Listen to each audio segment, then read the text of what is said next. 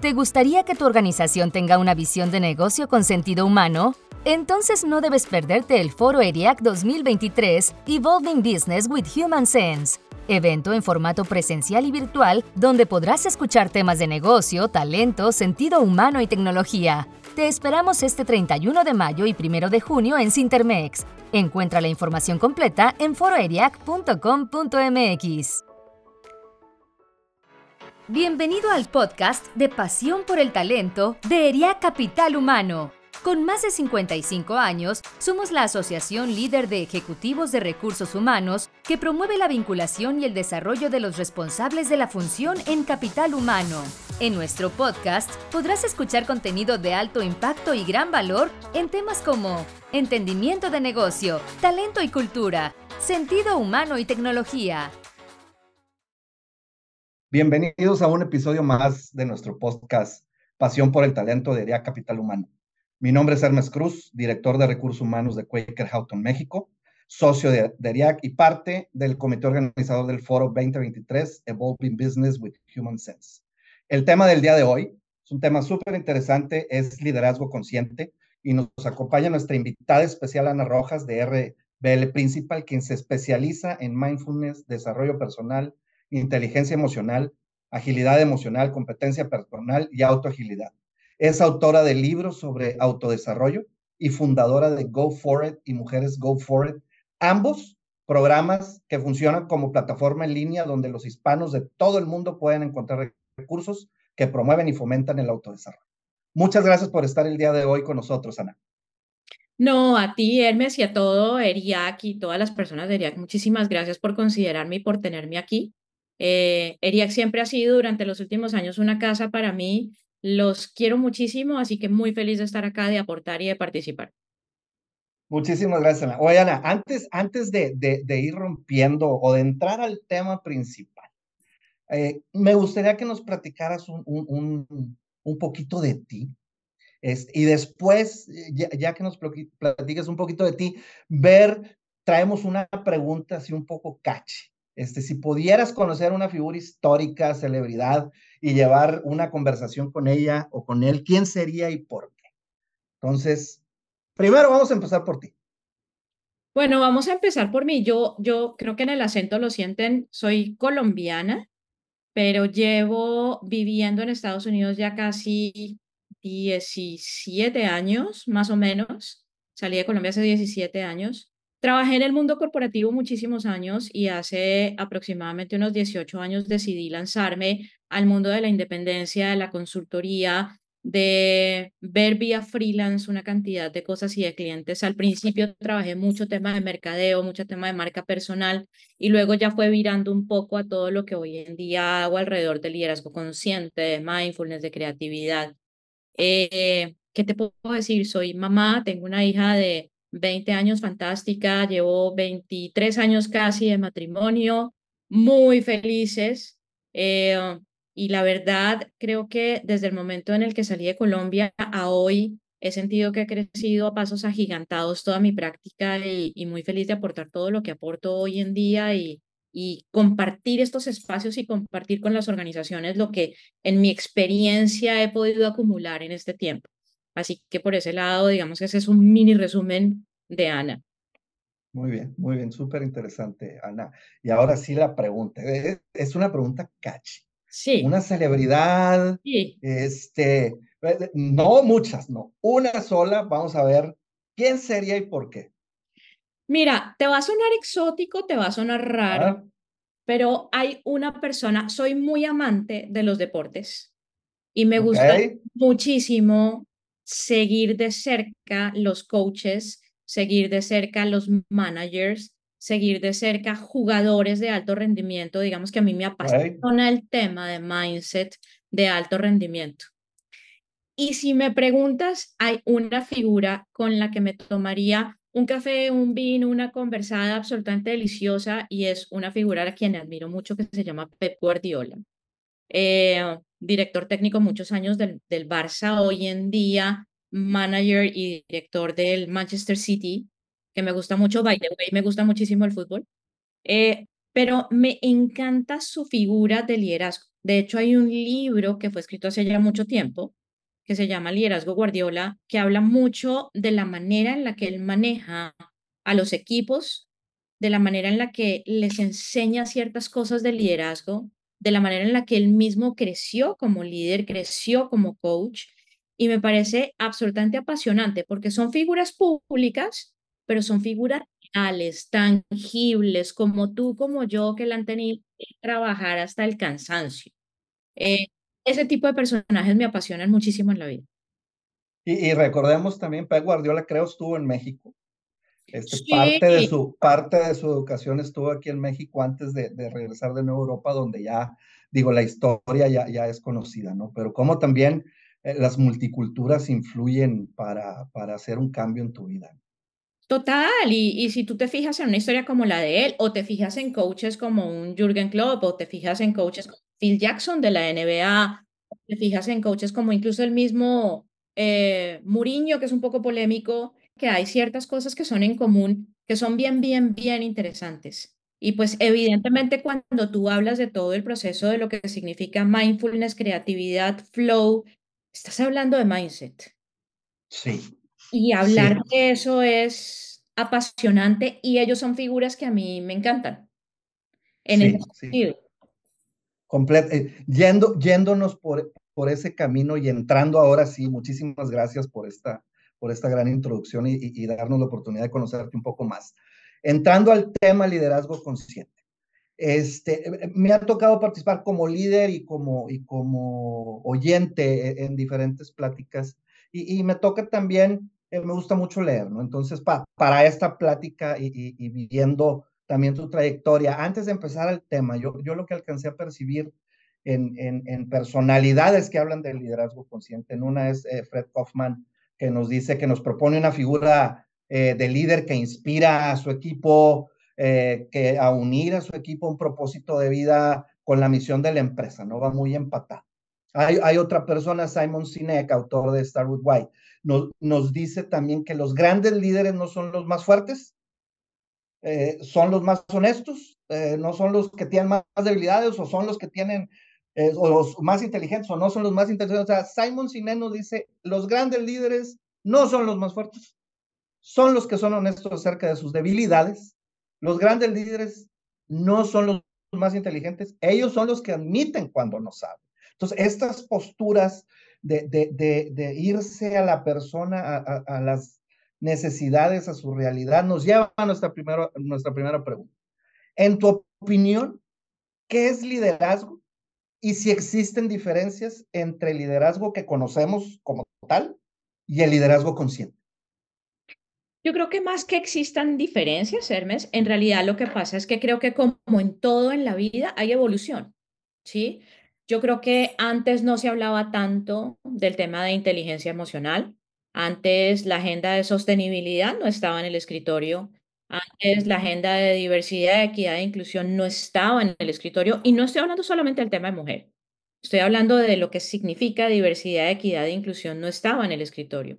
Yo creo que hoy en día y sobre todo con la pandemia, y siempre lo digo, yo, yo tengo mucho que agradecerle a la pandemia y es que la pandemia catapultó lo que yo hablo, catapultó lo que yo digo. De una u otra manera, los seres humanos nos dimos cuenta de algo fundamental. Lo primero, somos seres humanos. ¿Trabajamos en una corporación? Sí. Entonces, de alguna manera, el entender que somos seres humanos significa entender algo muy bonito. Significa entender que somos vulnerables, significa entender que hay cosas que nos duelen, significa entender, reconocer que tenemos blind spots, como los digo yo, hay cosas que tenemos que trabajar, hay fortalezas de carácter que tenemos y hay fortalezas de carácter que no tenemos. Entonces yo creo que hoy en día, cuando hablamos de ese proceso de evolución de liderazgo, pasamos de una visión meramente técnica, ¿sí? Meramente tú estás en recursos humanos, entonces tú tienes que aprender a gestionar el talento, tú tienes que aprender a mirar cómo se hace el desempeño, tú tienes que a mirar el engagement, tú tienes que aprender a mirar, en fin, todas las variables que tiene que tener un cargo puntual, ¿correcto? Eso es el liderazgo técnico. Pasamos de entender ese liderazgo técnico a entender que Elmer tiene una familia, a entender que Elmer tiene hobbies, a entender que Elmer tiene preocupaciones, a entender que Elmer tiene gustos, a entender que a Elmer le duele la cabeza. Entonces, cuando empezamos a virar hacia eso, pues vienen todas estas conversaciones que estamos teniendo hoy en día, que ponen sobre la mesa términos que antes no se tocaban mucho en liderazgo. Ponen sobre la mesa el propósito, del que habla Simon Sinek, ponen sobre la mesa la humildad, ponen sobre la mesa la vulnerabilidad, ponen sobre la mesa el coraje, ponen sobre la mesa la resiliencia, la importancia de tener un foco y la importancia de, voy a decirlo en una forma romántica, de ser felices. Sí, sí. Sí. Eh, analizando lo que dices, entendiendo, tratando de entender lo que dices, eh, para mí yo creo que la, que la pandemia, la situación de la pandemia, ah, hemos pasado por muchas situaciones, en su mayoría económicas, en su mayoría de, de cosas de mercado, o sea, cosas de, de, cosas muy materiales. Eh, lo que estoy tratando de entender es que para ti, por ejemplo, la pandemia nos vino a enseñar esa parte de liderazgo que estábamos o a lo mejor dejando a un lado, pero que siempre estuvo ahí siendo importante, más no estaba expuesta como se expuso en, después de pandemia. Claro, es que fíjate, fíjate algo, la pandemia nos reta a un mundo híbrido, ¿sí? A aprender que quizás hay cargos que sí pueden funcionar tres días en casa, dos días en casa, tres días en la oficina. Eh, nos, nos enseñó algo fundamental y es manejo de tiempo, por ejemplo. El aprender que hay reuniones que pueden ser de verdad reuniones o aprender que de verdad hay reuniones que no, son reuniones y que son un correo electrónico sí. o que son un chat. Pero además, más allá de eso, la pandemia nos enseñó a que sí o sí teníamos que empezar a hacer un check-in emocional con la gente. ¿Cómo estás? ¿Cómo te estás sintiendo? ¿Cómo está tu familia? ¿Toda tu gente está bien? ¿La gente de tu equipo está bien? las cosas están marchando bien, hay algo que yo pueda hacer por ti, ¿correcto? Pero nos puso sobre la mesa una variable súper importante y es cuando el líder es el que está afectado y es el que se sienta y le dice a su equipo, tengo a mi familia enferma o me está pasando esto, o yo mismo o yo misma soy la que tiene un problema, o resulta que tengo alguna preocupación constante que no se me quita de la cabeza, eso antes no pasaba. ¿Sí? Hay una canción de Miguel José muy famosa que en una de las frases dice, eh, los chicos no lloran, ¿no? Y, y es cómo nos acostumbramos dentro de las organizaciones a que esa lágrima en el ojo no era válida. ¿Sí? Entonces creo que el poder hoy en día hablar de todas esas cosas hace que de verdad nos viremos a encontrarnos como seres humanos en espacios que hoy en día necesitan, y, puede sonar cursi, pero son espacios que hoy en día necesitan paz, necesitan armonía, necesitan tranquilidad, necesitan amor, pero no pueden perder los pies en tierra porque finalmente los negocios están para dar un retorno a la inversión. Claro, claro, claro, claro. ¿Sí? Claro. Excelente, excelente punto. Excelente punto. Fíjate, eh, eh, voy a dar unos quotes antes de entrar, como te, te venía diciendo antes de que entráramos aquí al podcast, antes de, de entrar a la pregunta. Hay otro libro muy interesante de hábitos atómicos, Atomic Habits, de James Clear que dice que los líderes más brillantes de todo el mundo tienden a utilizar hábitos similares y él lo parte en cuatro, ¿no? Dice, hacerlo obvio, hacerlo atractivo, hacerlo fácil, hacerlo satisfactorio. ¿Cuál, para ti, cuáles son los atributos de un líder consciente? Mira, yo, creo que podemos hablar de muchas cosas. Voy, voy, a tocarte primero un punto importante del libro de hábitos atómicos. Fíjate que él habla de, hay algo transversal en todo el libro y es la disciplina. Correcto. Fíjate que cuando él cuenta la historia de el blog que empezó a escribir y que santamente cada semana empezaba a enviar y toda la comunicación que empezaba a enviar y cómo su negocio fue creciendo y cómo finalmente le fueron a comprar esto y cómo finalmente todo eso se volvió un negocio corporativo para él importante. Fíjate que él hace mucho énfasis en lo importante que es esa disciplina. Lo que nos enseña eso de cómo es de importante el que no te preocupes. Siempre hay algo que yo digo en, en, las charlas que doy y es, recordemos siempre que lo perfecto es enemigo de lo bueno y que lo complejo es enemigo de lo digerible. Entonces, ¿cómo finalmente logramos desarrollar disciplina que nos lleve a eso? ¿Correcto? Si vamos a lo que me preguntas de las características, digamos que a mí no me gusta hablar ni de competencias en ese sentido, porque pues obviamente alrededor de modelos de liderazgo hay cualquier cantidad de modelos de liderazgo. Yo diría que hay modelos de liderazgo como hay organizaciones, ¿correcto? Creo que hablo más de algo que se habla mucho en mindfulness, que es fortalezas de carácter. Creo que la primera es el autoconocimiento. Creo que todos estamos llamados a saber quiénes somos, qué es lo que gatilla de pronto una emoción positiva o una emoción negativa en nosotros. Porque de una u otra manera esas emociones tú te las cargas y te las llevas para la oficina. ¿Sí? Entonces creo que el autoconocimiento es una que es importante. Creo que hay algo muy importante que se llama empatía y compasión.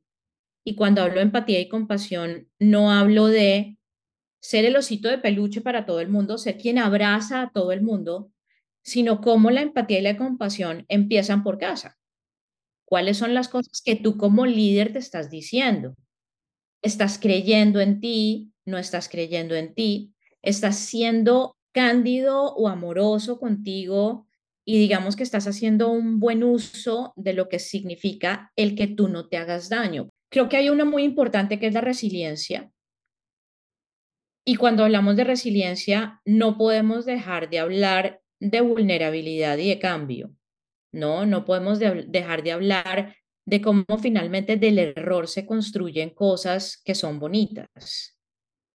Y, y del error nacen grandes innovaciones dentro de las organizaciones. ¿Sí? Entonces creo que la resiliencia es algo de lo que, de lo que hay que hablar.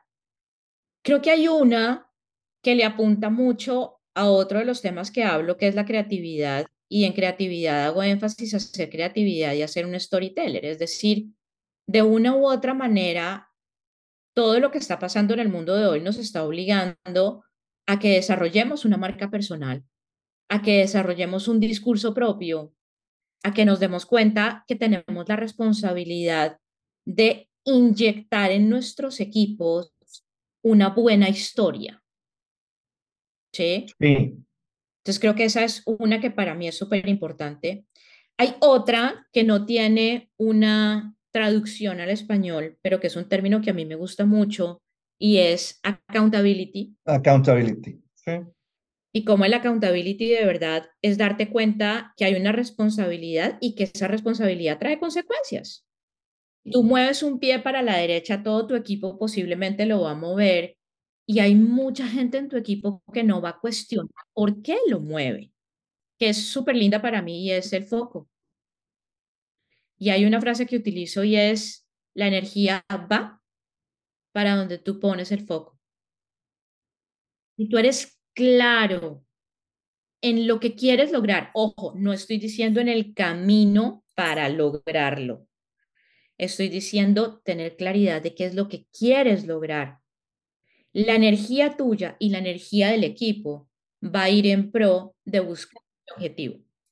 Sí, sí, sí, sí. Y, fíjate lo, importante que dices. Creo que después de pandemia en las organizaciones y, y también situaciones económicas, todo lo, lo, lo que, lo, que ha pasado ha resaltado un poco más estas características. las personas, yo lo he visto, los líderes que, que lo tenían, se exponenciaron esos atributos porque se ven diferentes que el líder convencional. No quiere decir que estén mal, ni uno ni otro. A lo que voy es de que las necesidades ahora de, no digo a las nuevas generaciones, sino a la situación en general de la industria, le exige más a uno como líder el, autoconocimiento, el, el, saber y expresar que uno es vulnerable, siguiendo tus comentarios, la empatía, que tienes sobre la gente, la compasión que puedas tener sobre, sobre el negocio para que la gente entienda el negocio, debes de tener cierto tipo de, de, compasión, eh, la resiliencia, eh, la vulnerabilidad al cambio. Creo que ahorita este, entender que estamos en un mundo cambiante día a día es sumamente importante. Creo que la incertidumbre puede crear eh, depresión, puede crear muchos malestares este, psicológicos que, se deben de, tomar en cuenta. Eh, me gusta mucho lo de la marca personal y lo de la accountability, porque creo que como líderes eh, nos deben de identificar fuera de eh, el jefe que nos da los objetivos o el dueño de la empresa que nos dice qué vender, nos deben de identificar con qué es lo que le estamos aportando a su propósito, tanto en su trabajo como en la empresa para poder decir cuál va a ser nuestro valor agregado a este negocio. Entonces, se me hace muy, muy, muy interesante este, e, este tema. Fíjate, la siguiente pregunta también está, está, está muy buena. Eh, hay un libro, mira, aquí lo, lo identifiqué más o menos e, esta pregunta con, con el libro de Kim Scott, el de Radical Candor. Y trae, trae, trae una ahí que dice, puede que te preocupe ganarte su respeto. Y eso es natural. Desafortunadamente, centrarse demasiado en el respeto puede ser contraproducente porque te hará sentir más a la defensiva cuando te critiquen. O sea, aquí poniendo textual lo que viene en el libro es cuando te preocupas mucho por alguna una, eh, una característica que, que debas de tener, puede ser que salga algo contraproducente.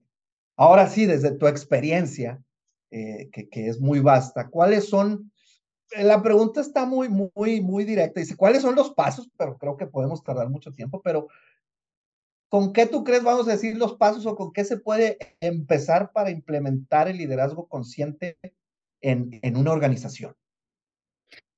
Mira que esa pregunta es muy, bonita, Hermes. A ver, yo, yo, yo creo que hay, hay, hay varias cosas de las que uno puede, puede hablar. Yo hay una metodología que implemento mucho con equipos, que es una metodología que yo llamo STOP.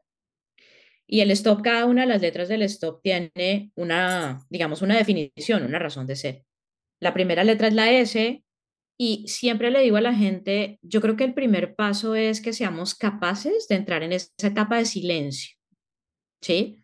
Y en esa etapa de silencio se trata de sentarse y como hacer ese autoanálisis. Es, sentarse y decir, ok, yo como líder veo esto. Yo en mi equipo veo esto yo en la organización veo esto y yo lo que me está pidiendo el mercado es esto, ¿correcto? Pero estamos súper acostumbrados a que hacemos una cantidad de lluvia de ideas, pero nunca nos detenemos a pensar realmente es cómo estamos nosotros frente a eso que nos están pidiendo, ¿correcto? Hay un autor que yo sigo mucho que se llama Stanislao Bacrac, es argentino, y él habla mucho de cómo la inteligencia emocional sí tiene retorno a la inversión en los negocios. Y da unas explicaciones muy profundas a nivel de neurociencia de cómo funciona todo esto. Pero fíjate que, por ejemplo, cuando uno entra en esa etapa de silencio, es una etapa en la que tú rayas, es la etapa en la que tú agarras tu cuaderno, es la etapa en la que tú agarras papel y lápiz, es la etapa en la que tú cierras tu oficina dos horas y dices, necesito sentarme a pensar. ¿sí? Y hoy en día ya no es válido él, pero es que yo soy el líder y yo no tengo tiempo de sentarme a pensar. ¿Sí?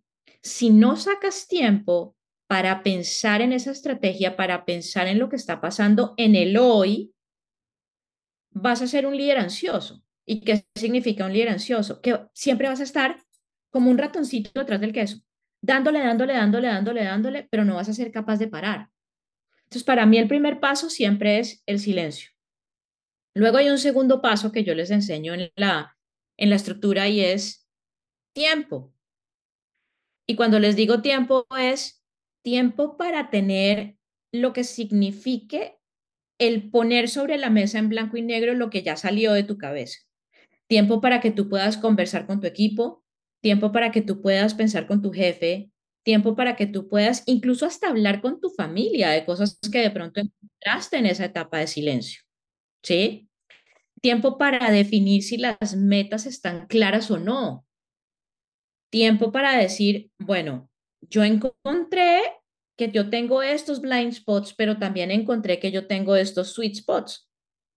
Pero entonces ahora, ¿cómo hacemos para poner todo esto en blanco y negro? Ahí sí viene un proceso de lluvia de ideas, ahí sí viene un proceso de design thinking en donde la gente se sienta y dice, bueno, vamos a ordenar todo esto que cada uno pensó. Vamos a ordenar todo esto que cada uno pensó en silencio. ¿Sí?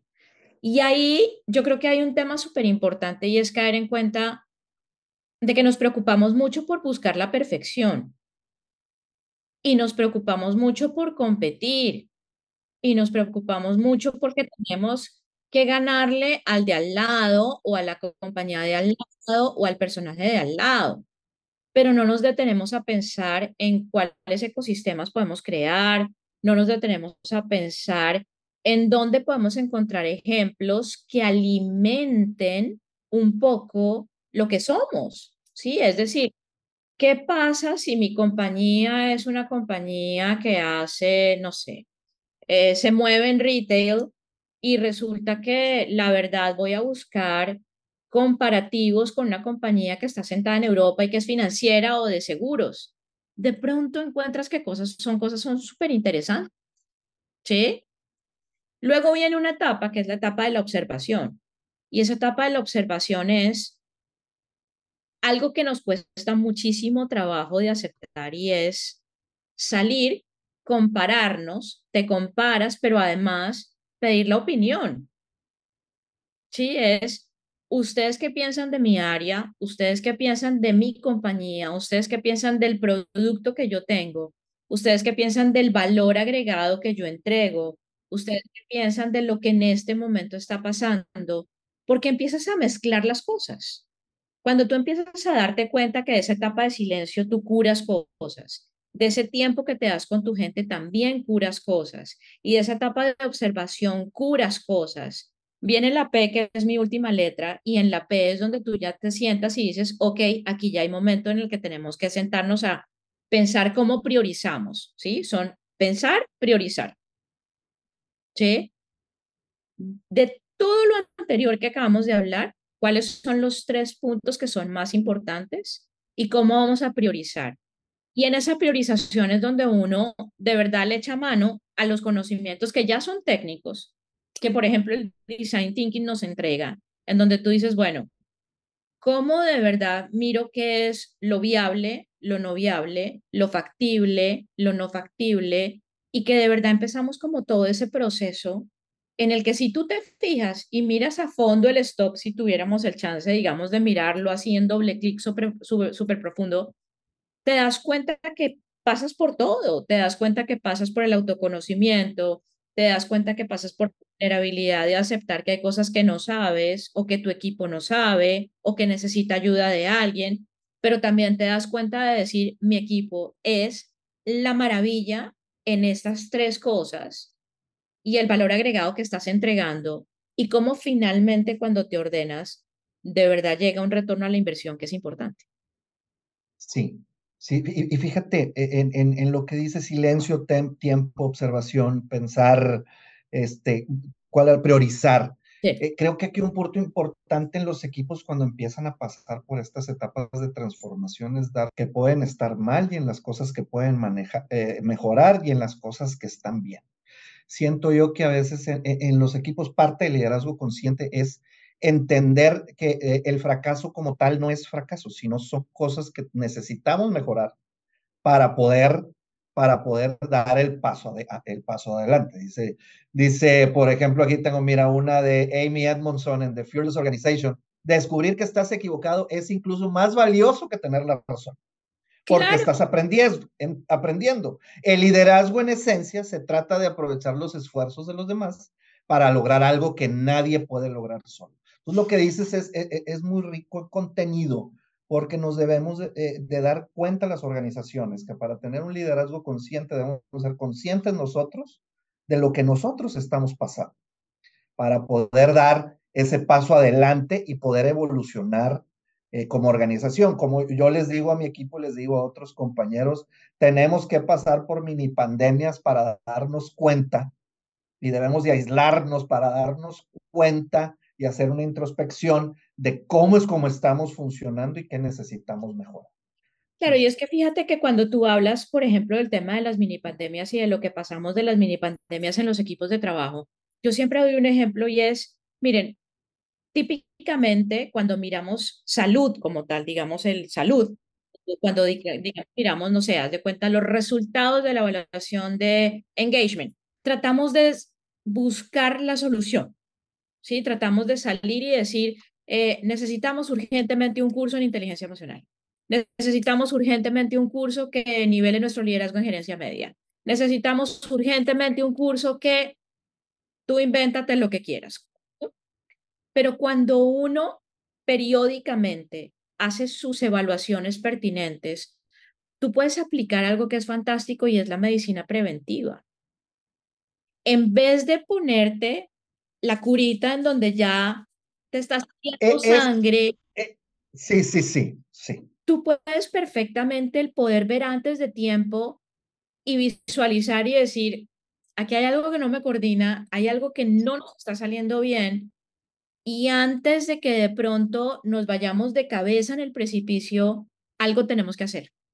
Sí, sí y, sabes que me acabas de dar una respuesta eh, que yo en lo personal no había sabido cómo expresarlo. Este, y ahorita, y ahorita me, cae el 20, a mí me gusta mucho participar y, soy un firme creyente de las encuestas, de, ciertas certificaciones, porque te indican el proceso, eh, eh, cómo, te indican el proceso, cómo tienes tu proceso y cuáles son los curitas que debes de poner inmediatamente para, como yo lo veo, poder tener el tiempo y hacer un análisis más preventivo de las cosas. Claro, e, e gracias, eh. gracias, gracias por eso ahorita. Hace poco, me acabas de recordar, hace poco teníamos una conversación con un, con un posible cliente en donde nos llamaron a pedirnos, dado su evaluación de, digamos, de desempeño, nos llamaban a decirnos, de engagement, nos llamaban a decirnos que querían una academia de liderazgo, que porque se habían dado cuenta que querían una academia de liderazgo. Y hablando con el cliente nos dimos cuenta que primero tienen que hacer otras cosas que tienen que ver con su modelo de competencias de liderazgo, con su marca de liderazgo, con el, la marca de liderazgo de sus líderes y todo lo demás, antes de pensar en los entrenamientos. Pero ahí es donde nosotros somos súper reactivos. Miércoles nos salió una, una, una calificación muy baja, tenemos que solucionar. Entonces creo que es importante el que nos demos cuenta que sí podemos prevenir las cosas. Y, eso es importante eh, en los líderes, vamos a decir, conscientes. No solamente recursos humanos, y lo quiero dejar aquí grabado y en el pod, no, solamente recursos humanos, todos los líderes nos debemos dar cuenta en qué es en lo que debemos de aportar. O sea, qué es lo que nosotros podemos hacer por, por, la organización para ir no poniendo curitas, sino prevenir esa cortada que te puedes dar. Total, además fíjate que lo lindo de esto, lo lindo del liderazgo consciente, obviamente bien para mí, ¿no? Claramente. Sí, sí, sí, sí, claro. liderazgo consciente es que el liderazgo consciente no entra únicamente por recursos humanos. No. O sea, fíjate que la semana, la semana que viene voy a estar en, en Cartagena dictando una conferencia de liderazgo consciente precisamente enfocada muy a growth mindset, a una, a una multinacional, em, y es simplemente el kickoff de todas las personas que manejan las operaciones y las plantas de operaciones que tienen, digamos, a nivel de Latinoamérica. Ahí no hay nadie de recursos humanos. O sea, simplemente como la persona, el, business partner de esa unidad de negocio, ¿correcto? Y es la importancia, yo hablaba con la persona que hoy en día dirige toda la parte de operaciones, y es impresionante cómo los discursos empiezan a cruzarse y te das cuenta que muchas veces no se habla el de finanzas con el de operaciones, el de operaciones con el de recursos humanos, el de recursos humanos con el CEO, el, y empiezan a no cruzarse los, los diálogos. Y ahí hay una ruptura de lo que es el liderazgo consciente, entre otras porque como sobre la bandeja y digamos como una banderita anexa al liderazgo consciente, estamos hablando de sostenibilidad y estamos hablando de lo que corresponde también a la parte de diversidad, equidad e inclusión, no podemos volvernos cuota. Sí, no podemos hablar de en el 2030 vamos a, vamos a bajar el nivel de carbono que estamos produciendo en tanto tiempo porque así no lo piden. No, tiene que ir atado a una estrategia y la estrategia es una estrategia de liderazgo. Ya, ya, ya, fíjate que, que estamos acomodando el tema para ir a la siguiente quote, siguiente pregunta y lo terminaste muy bien. Dice Adam Grant, hizo, él hizo el libro de originales Dice, los líderes fuertes se enfrentan a sus críticos y se hacen más fuertes. Los líderes débiles silencian a sus críticos y se hacen más débiles. Cualquiera de los dos, esta es mi aportación, deben de tener una estrategia. La pregunta es, ¿cuáles son algunas estrategias que nos recomiendas en tu experiencia para sortear los retos cuando se enfrenta un líder consciente contra un líder tradicional? ¡Pum! Está buena la pregunta. Está buena la pregunta. Eso es boom oh. y eso es explote hasta el cansancio, pero ¿quieres que te diga una noticia bonita? Yo creo que ya cada vez se ve menos ese choque, porque de alguna manera ese líder que antes era como muy rígido, de alguna manera todo esto que ha pasado lo ha cambiado. Por más de que tengo conversaciones con líderes que son supremamente rígidos, de alguna manera quieren incluir en su agenda esto que estamos hablando, pero no saben cómo. Sí, sí, sí, no sí. No saben cómo. No saben cómo, sí, sí, sí. y, les cuesta trabajo incluso hasta expresarlo y les cuesta trabajo incluso, yo no voy a decir que la humildad para decirlo no, porque de pronto son lo suficientemente humildes para tocar la puerta y decir, no entiendo nada. Eh, pero les cuesta trabajo expresarlo, les cuesta trabajo decirlo. Y yo creo que ahí es donde uno tiene que empezar desde recursos humanos, desde los business partners de las unidades de negocio, a meterle esa cara humana a ciertas áreas de la organización que suelen ser muy rígidas. Mucha gente, no mucha, mucha gente en el ambiente y en, en, en lo que se publica y todo eso, siempre están preguntando que recursos humanos tiene que estar en la, en la mesa o en las, tomar la silla para tomar las decisiones. Yo creo, de entre muchas cosas, creo que esta situación nos vino a poner un camino para nosotros ser sumamente clave en cómo cambiar una organización. Yo no digo que el camino sea fácil. Yo digo que el camino va a ser duro y el camino va a ser de mucho trabajo, de mucha iniciativa, y de mucho conocimiento y estudio que tengamos que hacer de nuestra organización. Pero creo que ahorita las organizaciones, digamos, de todo lo que esté pasando, están pidiendo y están carentes de esa persona de recursos humanos que venga, se siente en esa silla y nos diga qué debemos de hacer o qué nos recomienda para ser una organización consciente y tener lo que yo siempre digo, porque así me lo decía mi mamá y me lo sigue diciendo, nacimos para ser felices, donde sea que estemos. Claro, pero es que además, aparte de eso, también hay un cambio en recursos humanos, y es que recursos humanos tiene que entender la razón de ser del negocio y los números del negocio. Recursos humanos tiene que entender que aportan números al negocio y valor al negocio y tiene que entender cuáles son los dolores de finanzas y tiene que entender cuáles son los dolores de operaciones y tiene que entender cuáles son los dolores de manufactura y tiene que entender los dolores de marketing, tiene que entender los dolores de las demás organizaciones. Estamos pasando en recursos humanos de ser un par de manos, de ser totalmente operacionales, a ser jugadores activos de lo que significa el negocio. Pero por otro lado, también tengo un mensaje para recursos humanos y es recursos humanos en este momento tiene que protegerse mucho mentalmente, psicológicamente y emocionalmente, porque entonces recursos humanos se volvió, yo siempre hago la analogía, el que tú llegas al pote de la caneca, de la basura, caneca en Colombia, pedalito y que levanta la tapa, ¿correcto? Y entonces que llegan, ponen el pedal, se abre la tapa, te botan 20 mil quejas y te dicen 20 mil cosas y 20 mil sufrimientos, descargan en ti, cierran la caja y se van.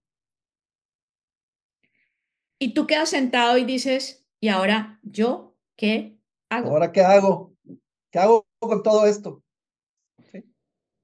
y ahora yo cómo leo todo esto, y ahora yo cómo leo las emociones de estos equipos, y ahora yo cómo leo también mis propias emociones, y cómo si finalmente en recursos humanos queremos volvernos, digamos, más conscientes de ser propulsores de felicidad, necesitamos velar por nosotros. Porque si no, hay, hay incongruencia. pero entonces, así más o menos, dando un, unos dos, tres puntos que digas, el líder consciente contra el líder tradicional. Vamos a decir, ya, ya, comentaste, cambiaron y todo, pero al que le toque el que no cambió, ¿qué crees que tenga que, en tu experiencia, me, me, imagino que ya lo has visto, lo has vivido o lo estás viviendo ahorita en alguno de tus proyectos? Lo van cambiando, lo van cambiando. Yo creo que hay algo que no estamos acostumbrados y que además en Latinoamérica nos cuesta mucho trabajo. Y es hablar claro. Cándidamente, pero hablar claro. Creo que si encontramos una relación tóxica o un líder que no nos está dejando avanzar, tenemos que ir de frente a decir, está pasando contigo esto. Esto. Tu equipo me está diciendo esto, tú eres demasiado bueno en lo técnico que estás haciendo, pero o te flexibilizas un poco o la gente se te va a ir. Porque es que además ahorita la gente se nos está yendo ni siquiera por plata, no. ni siquiera por beneficios, la gente se está yendo porque se está cuestionando realmente si el estilo de vida que tiene ahorita lo quiere seguir teniendo o no. Entonces, hay una formulita que yo tengo y es donde le digo a ese líder difícil, tienes que dejar el ego guardado en un cajón y dejar el ego guardado en un cajón. Ojo, yo no digo que el ego sea malo, el ego nos ayuda a catapultarnos, el ego nos ayuda a pararnos, el ego nos ayuda a que de pronto veamos metas de verdad que son grandísimas y las hagamos realidad, ¿correcto? Pero cuando tú te das cuenta que tienes que dejar el ego guardado en un cajón y que tienes que hablar de tú a tú con tu gente y entender lo que pasa y darte cuenta que hay cosas en ti que tienes que cambiar, empiezas a abrirle la puerta a que tengas esa mente flexible que se necesita hoy en día. Excelente, excelente. Este, mira, me dejaste mudo por un momento. Vamos a esperar tres segundos que estoy analizando lo que acabas de decir, lo cual e, es muy interesante, pero te voy a poner esta pregunta también muy difícil si tuviera, viene aquí la voy a plantear de otra forma. Si, tuvieras que platicar con tu yo adolescente, ¿qué le recomendarías? Eh, no en términos de formación, pero que se preparara para qué. Uy, Dios mío. Ah, ¿verdad? La cambié de cómo venía porque creo que, que, que el tema nos llevó a, los dos ya estamos ahorita en nuestras carreras, pero ¿qué le dirías a tu adolescente? Prepárate para esto. Deja de correr, vas a llegar. ¿Sí? Te enfoco muy claro en qué es lo que sientes y las metas que quieres alcanzar. No tenemos la más remota idea de cómo las vamos a lograr. El camino es súper pedregoso pero somos súper especiales los seres humanos en nosotros mismos meternos el tiro en el pie. Entonces es tener la paciencia suficiente para poder tener muy claro que hay algo que quieres conseguir. Ese foco lo tienes que tener muy claro. Y es quizás en lo que más tenemos que trabajar como seres humanos y como equipos. De verdad, genuinamente, a dónde queremos llegar. ¿Sí? Y yo hay algo que siempre le digo a la gente y es, la ansiedad no es un buen consejero. exactamente. Y la ansiedad es tener la cabeza en el futuro. Quiero ser la más grande, quiero tener el cargo más grande, quiero romper 35 techos de cristal como dicen hoy en día, quiero llegar a ser la presidenta de X cosa o quiero llegar a ser el presidente de X cosa o quiero llegar a ser em, un expatriado etcétera, etcétera, etcétera, etcétera, ¿correcto? Pero de alguna manera estás perdiendo la capacidad de vivir el momento presente. Entonces, cuando tu cabeza tiene exceso de futuro, te vuelves un líder absolutamente ansioso. Pero cuando tu cabeza está en exceso de pasado, te vuelves un líder miedoso. Entonces, no necesitamos ni líderes miedosos, ni tampoco necesitamos líderes ansiosos. Ana, ¿te puedo pedir un favor? Si, si, si, si te llegas a topar cuando tengas la plática con Ana Rojas Teenager, si te topas al Hermes Cruz Teenager, dile, por favor, que sus más grandes fracasos fue lo que le dio más éxito. Dile, por favor, que no se preocupe. Donde más la regó fue donde tuvo más éxito. Esas equivocaciones son divinas, pero es que además lo que pasa es que me pusiste una pregunta que es compleja, pero fácil al mismo tiempo. mi hija hoy en día tiene 20 años y escogió un camino de carrera muy similar al mío. Está estudiando cosas muy similares a las mías. Entonces, a veces, cuando yo la veo, y cuando la veo, por ejemplo, preocuparse hartísimo por una calificación de un examen, yo miro para atrás y digo, mm, mm". nah, no, no. estamos no, Estamos similares. Sí. Yo, yo, tengo un hijo de 17, uno de 11 y una niña de 9 años. Este, y cuando el de 17, en este caso, pues es el que va, un poquito más adelante, me dice, oye, papá, es que estos problemas, digo no, no te preocupes, no, no, dale. O sea, lo trato de orientarlo, ¿no? digo, pero no es problema, creo. Pero ese es parte del, del, del aprendizaje. Oye, muy interesante, muy interesante este, sé que debo ser cuidadoso del tiempo, pero si hay una pregunta que, que, sí eh, me gustaría más bien que, que, nos recomiendes. ¿Qué tipo de lecturas eh, recomiendas para conocer el tema? Sé que eres autora de algunos libros. Este, no sé si, si nos quieras decir cuáles podemos empezar para poder entender un poco más. Mira, yo, yo siempre he dicho que, a ver, cuando yo tengo que explicar técnicamente lo que hago, técnicamente me voy a la neurociencia. ¿Sí? Porque de una u otra manera lo que yo hago es esa unión entre cerebro, mente y emociones, ¿sí? El cerebro entendiéndolo como ese eh, órgano, digamos, físico que tenemos, la mente como la entendemos como la loca de la casa, la mente es la que nos mete el tiro en el pie, ¿no? O la que nos lleva a lograr escenarios que son fantásticos. Y las emociones es todo aquello o que de verdad dejamos fluir o que reprimimos. Y de ahí viene todo el proceso de creación, ¿correcto? A mí me gusta mucho leer de neurociencia. En español hay una hay un autor, como te lo mencioné hace un tiempo, muy bueno que se llama Stanislao Bachrach. Es argentino, es fantástico, fantástico, fantástico. Él estudió en Harvard muchos años. Eh, su teoría de, ver la neurociencia, el liderazgo, la creatividad, el cambio es muy interesante. Eh, y obviamente yo creo que hay que ser muy consciente de el momento de con nosotros como líderes, cómo estamos, y el momento de la organización, en qué momento está. Eh, autores como Simon Sinek, eh, autores como, hay una persona que a mí me gusta muchísimo que se llama Steven Kotler, Em, Steven Kotler habla de algo que se llama flow hoy en día. Y la unión de neurociencia que él tiene con liderazgo, con creatividad, con las emociones, es absolutamente fantástica, fantástica.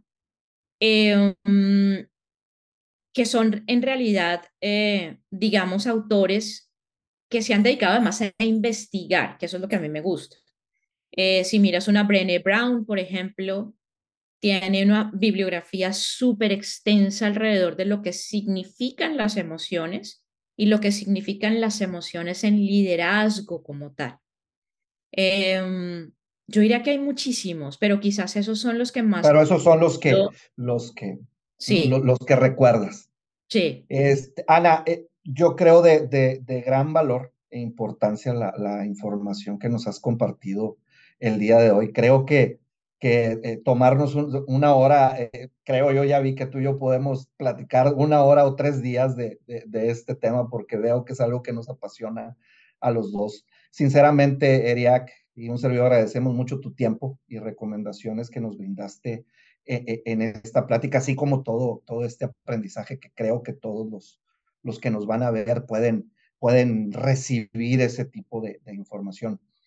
Eh, creo que este tema, digo, aparte y ser redundante, es sumamente este, interesante, pero antes de cerrar, me gustaría cerrar con un, con un resumen, digamos, para ir preparando, y, eso, e, eso no lo vas a dar tú, este, para ir preparando a las, a las nuevas generaciones. Visualízate que estás o a lo mejor en, en el, la fiesta de graduación y te toca dar el, el speech de, de, para liderazgo consciente de estos, de estos estudiantes, cualesquiera la carrera. ¿Qué, ¿Cuál sería tu, tu, tu legado en, este, en esta travesía por la que estás pasando? Bueno, esto puede ser una hora más de conversación. No, no, no. no me, agarraste, me agarraste en un momento de la vida fantástico. Estoy preparando una conferencia nueva. Estoy preparando una conferencia nueva, que es una conferencia hermosa, que va a tener un libro que la acompaña, que se llama, en español, Despabilate, Despabilate. En inglés se llama Wake Up, ¿correcto? Y es simplemente el despabilate de la vida está al otro lado del miedo. ¿Sí? ¿De dónde viene el tema? Lecciones de liderazgo que me deja, y voy a decirlo muy claramente, lecciones de liderazgo que me deja la muerte. Sí, en este momento, cuando yo tenía 29 años, murió mi mamá por un cáncer, ella tenía 53 años, estaba súper joven, supremamente joven. Yo hoy en día tengo 49, no tengo problema en decirlo. Yo hoy en día tengo 49 y siempre la pregunta que me hago es, si yo cerrara los ojos a los 53, que fue la edad en la que lo cerró mi mamá, ¿yo qué dejo? ¿Yo qué le dejo a mi Sofi? ¿Yo qué le dejo al mundo? ¿Yo qué le dejo? Eh, ¿Qué legado dejo? ¿Correcto? Pero te lo uno a que el año pasado, en junio, murió mi papá de 80 años, casi 81. Y yo creo que mi papá, sin quererlo, fue una de las personas más mindful que yo conozco en la vida. ¿Sí? Y a raíz de sentirme huérfana, porque así lo digo, a pesar de que uno sea grande, ya es, ese sentimiento de, a raíz de sentirme huérfana salió y nació Despabilate y está naciendo Despabilate. Y es básicamente en donde te hago dos preguntas que son fundamentales. La primera pregunta es, si yo te dijera a ti que en este momento donde estás suena la alarma contra incendio y te dicen que tienes 60 segundos para salir de donde estás, ¿qué agarras? ¿Qué te llevas contigo? 60 segundos únicamente para salir de donde estás. ¿Qué te llevas contigo? Esa es la pregunta número uno. Y la pregunta número dos es, si a ti te dicen y te agarran y te dan un diagnóstico y te dicen, te quedan dos semanas, ¿qué vas a hacer con esas dos semanas? ¿Ya? Y ahí viene todo un proceso, ahí viene todo un proceso de despiértate. Ahí viene todo un proceso de lo importante que es la gratitud en la vida, lo importante que es darse cuenta de la salud, lo importante que es darse cuenta del momento presente, lo importante que es darse cuenta de las cosas que son fundamentales en la vida. Hay un ejemplo que ven en las conferencias y es em, el CEO de Goldman Sachs. Se llama David Solomon. Y es el CEO de una organización enorme con una responsabilidad gigante. Bueno, resulta que si tú te vas a Spotify y buscas DJ D Soul, te encuentras un DJ fantástico que hace mezclas electrónicas ochenteras ¿Cómo crees? para mi generación y es David Solomon. Y él se llama DJ, DJ Soul. DJ Soul, S-O-L. S-O-L, ok. DJ Soul. Y David Solomon, cuando lo entrevistan y le preguntan por su lado de DJ de música electrónica, un señor que es presidente de Goldman Sachs, el personaje no tiene ningún problema en decirte, lo que pasa es que yo no sería lo que soy si yo ese hobby no lo tuviera. Y con su música igual ayuda a fundaciones que ayudan a la gente a recuperarse de adicciones, o sea, tiene un porqué, tiene un para qué finalmente. ¿sí? Entonces es darnos cuenta de que nos tenemos que despertar. Es una nueva era, es una nueva revolución lo que estamos viviendo. Lo que estamos viviendo ahorita es una nueva revolución industrial. ¿Cómo nos la vamos a comer? ¿Cómo la vamos a asumir? Sí. ¿Cómo vamos a asumir la conversación con un chat GPT? GPT? Eh, eh, ¿Cómo, vamos a, ¿Cómo vamos a asumir la inteligencia artificial? ¿Cómo vamos a asumir lo que en este momento está pasando en el mundo? A eso le apunta Despabilate. Muy bien. Muy bien, fíjate, ahorita que mencionas eso y con esto, con esto voy a cerrar. Y, quería cerrar con esto porque vi en uno de tus, de tus, de tus podcasts que, recientemente viste lo, que era el, el, chat GPT. Entonces, este, yo, lo acabo también recientemente, hace un par de semanas, eh, eh, que pues, empecé a entrar y, le estuve preguntando de liderazgo consciente.